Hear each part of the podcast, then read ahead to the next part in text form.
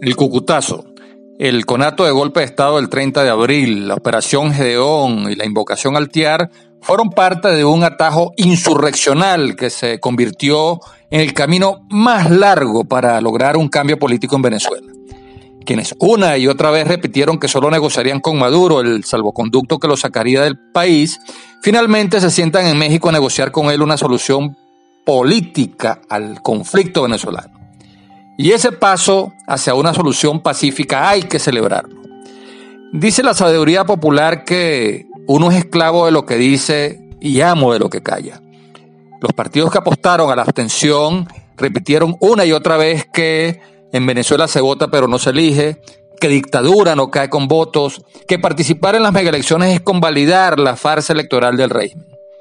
Ahora quieren disfrutar los beneficios de ganar gobernaciones y alcaldías pero sin pagar entre sus seguidores más extremistas los costos reputacionales de retomar la ruta electoral.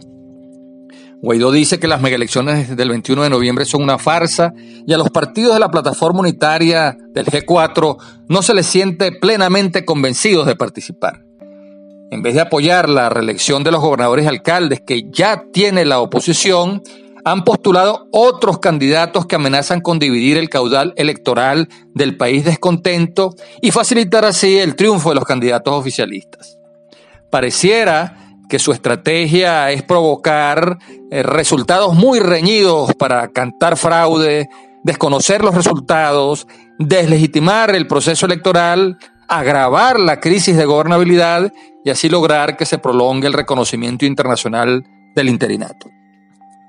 le ha tocado a las organizaciones de la sociedad civil romper la inercia de los partidos políticos para poder recuperar la confianza en la institución del voto y retomar la ruta electoral. Pero los cuestionados partidos suelen ver en las iniciativas de la sociedad civil el fantasma de la antipolítica. En vez de mirarse como rivales, ambos están llamados a entenderse y enfrentar conjuntamente tanto las maniobras para intervenir los partidos y crear una oposición a la medida del gobierno, como también la criminalización de las organizaciones no gubernamentales e iniciativas de la sociedad civil.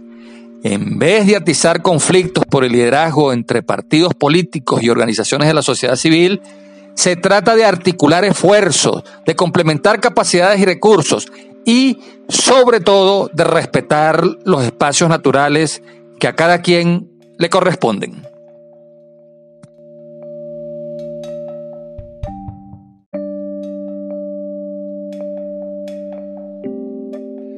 El Cucutazo,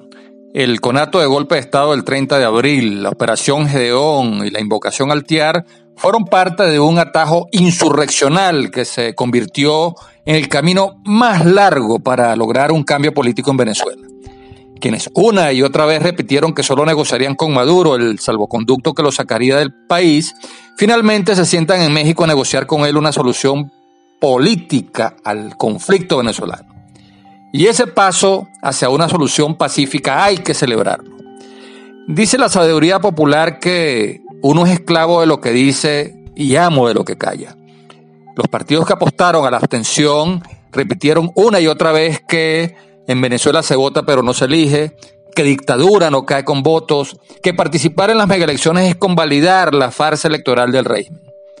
Ahora quieren disfrutar los beneficios de ganar gobernaciones y alcaldías pero sin pagar entre sus seguidores más extremistas los costos reputacionales de retomar la ruta electoral.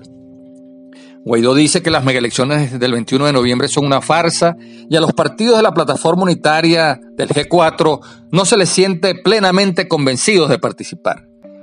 En vez de apoyar la reelección de los gobernadores y alcaldes que ya tiene la oposición, han postulado otros candidatos que amenazan con dividir el caudal electoral del país descontento y facilitar así el triunfo de los candidatos oficialistas.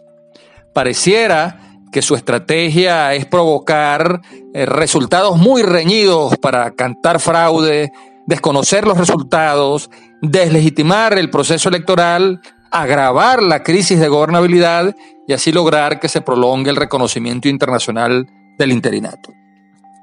le ha tocado a las organizaciones de la sociedad civil romper la inercia de los partidos políticos para poder recuperar la confianza en la institución del voto y retomar la ruta electoral.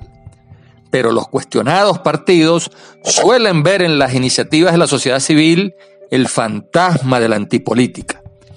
En vez de mirarse como rivales, ambos están llamados a entenderse y enfrentar conjuntamente tanto las maniobras para intervenir los partidos y crear una oposición a la medida del gobierno, como también la criminalización de las organizaciones no gubernamentales e iniciativas de la sociedad civil. En vez de atizar conflictos por el liderazgo entre partidos políticos y organizaciones de la sociedad civil, se trata de articular esfuerzos, de complementar capacidades y recursos y, sobre todo, de respetar los espacios naturales que a cada quien le corresponden.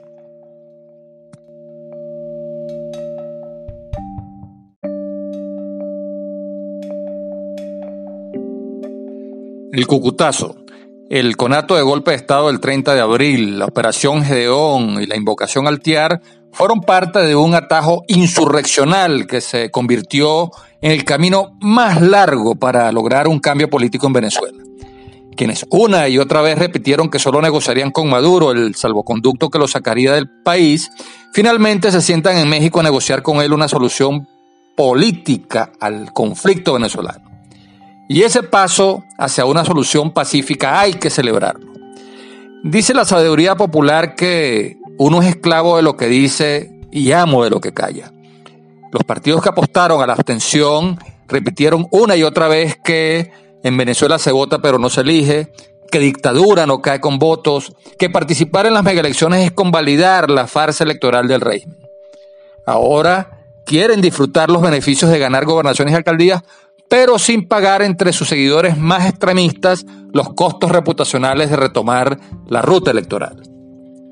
Guaidó dice que las megaelecciones del 21 de noviembre son una farsa y a los partidos de la plataforma unitaria del G4 no se les siente plenamente convencidos de participar. En vez de apoyar la reelección de los gobernadores y alcaldes que ya tiene la oposición, han postulado otros candidatos que amenazan con dividir el caudal electoral del país descontento y facilitar así el triunfo de los candidatos oficialistas. Pareciera que su estrategia es provocar eh, resultados muy reñidos para cantar fraude, desconocer los resultados, deslegitimar el proceso electoral, agravar la crisis de gobernabilidad y así lograr que se prolongue el reconocimiento internacional del interinato